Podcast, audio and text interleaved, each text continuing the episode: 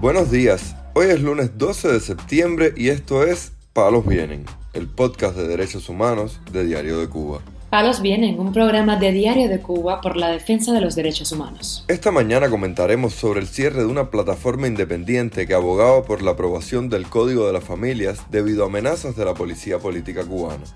También hablaremos sobre las recientes denuncias realizadas por la líder de las Damas de Blanco, Berta Soler, respecto a la vigilancia del régimen a la sede de la organización opositora. Por último, profundizaremos en las arbitrariedades que sufren los manifestantes del 11 de julio en prisión,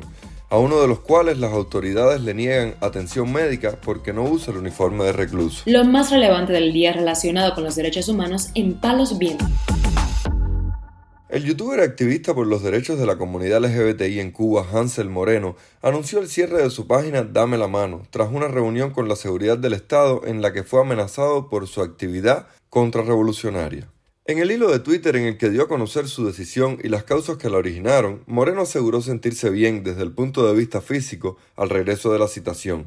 aunque psicológicamente no tanto, y consideró innecesario extenderse porque imaginaba que, con los acontecimientos similares y recientes, no haga falta. Los hechos recientes y similares a los que aludió el activista son las renuncias de varios periodistas independientes y la salida de otros al exilio,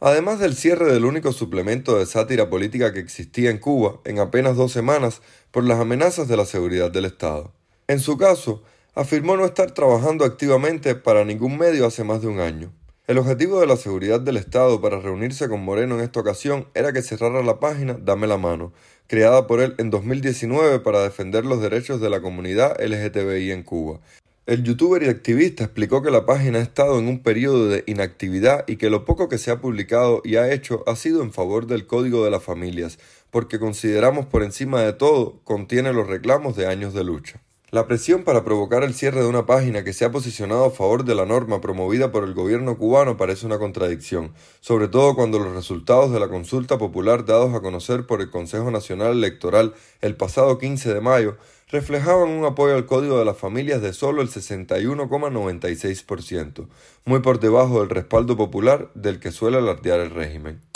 La opositora cubana Berta Soler denunció este domingo que el régimen cubano parqueó un contenedor frente a la sede nacional de las Damas de Blanco para impedir que se puedan visualizar las detenciones arbitrarias y otras acciones represivas de las que son objeto ella y su esposo, el exprisionero político y de conciencia Ángel Moya. Según explicó Soler en sus redes sociales, la acción tiene el objetivo de que a la hora de su salida y la de su esposo de la casa no se pueda visualizar la detención por parte de los espirros, ni tampoco lo que está sucediendo en el momento del arresto. Moya, por su parte, expuso en sus redes la vigilancia a la que está siendo sometido él y Soler por agentes del régimen. En un breve video que compartió en Facebook puede verse cómo los supuestos efectivos de la seguridad del Estado esperan a que salga de su casa junto a su esposa para detenerlos o impedirles la salida. Palos viene. El cubano Giovanni Rosel García Caso, preso por participar en las protestas del 11 de julio, debió ser trasladado al hospital el pasado 3 de septiembre para que le realizaran una endoscopía. Las autoridades carcelarias se negaron a llevarlo por negarse a acudir vestido con el uniforme de preso. Su esposa, Maylin Sánchez Rodríguez, dijo a Diario de Cuba que García Caso padece de una gastritis crónica que no tenía antes de entrar a prisión. El recluso contó que la jefatura de la prisión insistió en que se vistiera de preso para el turno médico, y como él se rehusó, se negó a llevarlo. Aunque su esposa pudo visitarlo el pasado 6 de septiembre y lo encontró un poco mejor del estómago, contó que, además de amenazarlo con golpizas, le han dicho que podrían quitarle la siguiente visita. Ailes Marcano Favelo, madre del preso político del 11 de julio, Ángel Jesús Vélez Marcano, denunció en declaraciones a Cubanet las condiciones infrahumanas que sufre su hijo en la prisión de Kilo 7, en Camagüey, donde los reos viven rodeados de chinches debido a la falta de higiene. Él desde un inicio siempre presentó eh, eh, problemas físicos, eh, lesiones en la piel, todo esto debido a, las condiciones del medio que son infrahumanas. Falta de higiene, todo esto rodeado de chinches, todo sucio, porque los baños son baños de turco, de eso que le llaman, que eh, ya los reos están presentando problemas eh, en el ano, en los intestinos, debido a la posición en que deben hacer sus necesidades, cosa que he escuchado y tengo eh, alguna información de que en el almacén hay tasa sanitaria, hay cemento y no son capaces de crearle condiciones necesarias a estos reos para que por lo menos tengan condiciones adecuadas para que ellos puedan mantener una, una vida normal dentro de las posibilidades como, como presos que son, como reclusos. Ángel Jesús Vélez Marcano fue condenado a seis años de privación de libertad por el presunto delito de atentado, del cual no existen pruebas.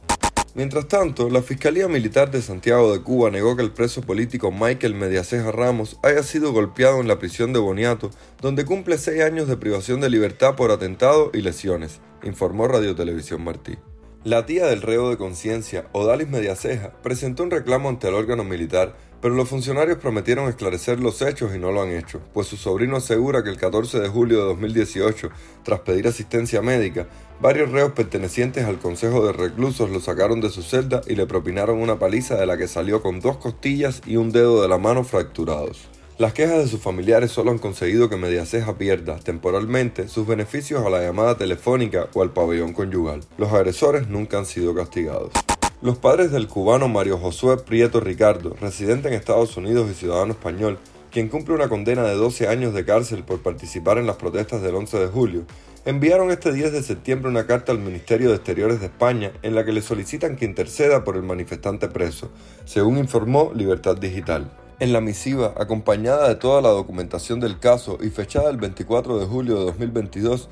Mario Prieto López y Niurka Ricardo Hidalgo, padres del joven de 27 años, explicaron que este ha adelgazado más de 20 kilos desde su detención, es piel y huesos. Prieto Ricardo además ha sido diagnosticado con un trastorno de personalidad, neurosis y riesgo suicida, de lo que también sus padres proporcionaron evidencia. Sin embargo, no ha sido visto por un psiquiatra desde que entró en prisión, ni le han dado los medicamentos conforme al tratamiento que tenía antes de su detención, añadieron Prieto López y Ricardo Hidalgo, quienes se ven obligados a comprar los fármacos en el mercado negro porque en las farmacias cubanas no los hay. Mario José Prieto es uno de los presos políticos con problemas de salud por los que manifestó preocupación el Observatorio Cubano de Derechos Humanos, que exigió en agosto pasado que la Cruz Roja Internacional y el Grupo de Trabajo sobre la Detención Arbitraria de la ONU tuvieran acceso a las cárceles de la isla. Estamos muy preocupados por los casos de presos enfermos y por la mala atención médica en las prisiones. En los últimos días hemos recibido informaciones de padecimientos de salud sobrevenidos o agravados en prisioneros políticos y de conciencia. En varios casos la denuncia incluye la indiferencia por parte de las autoridades carcelarias o la falta de los tratamientos adecuados para sus dolencias,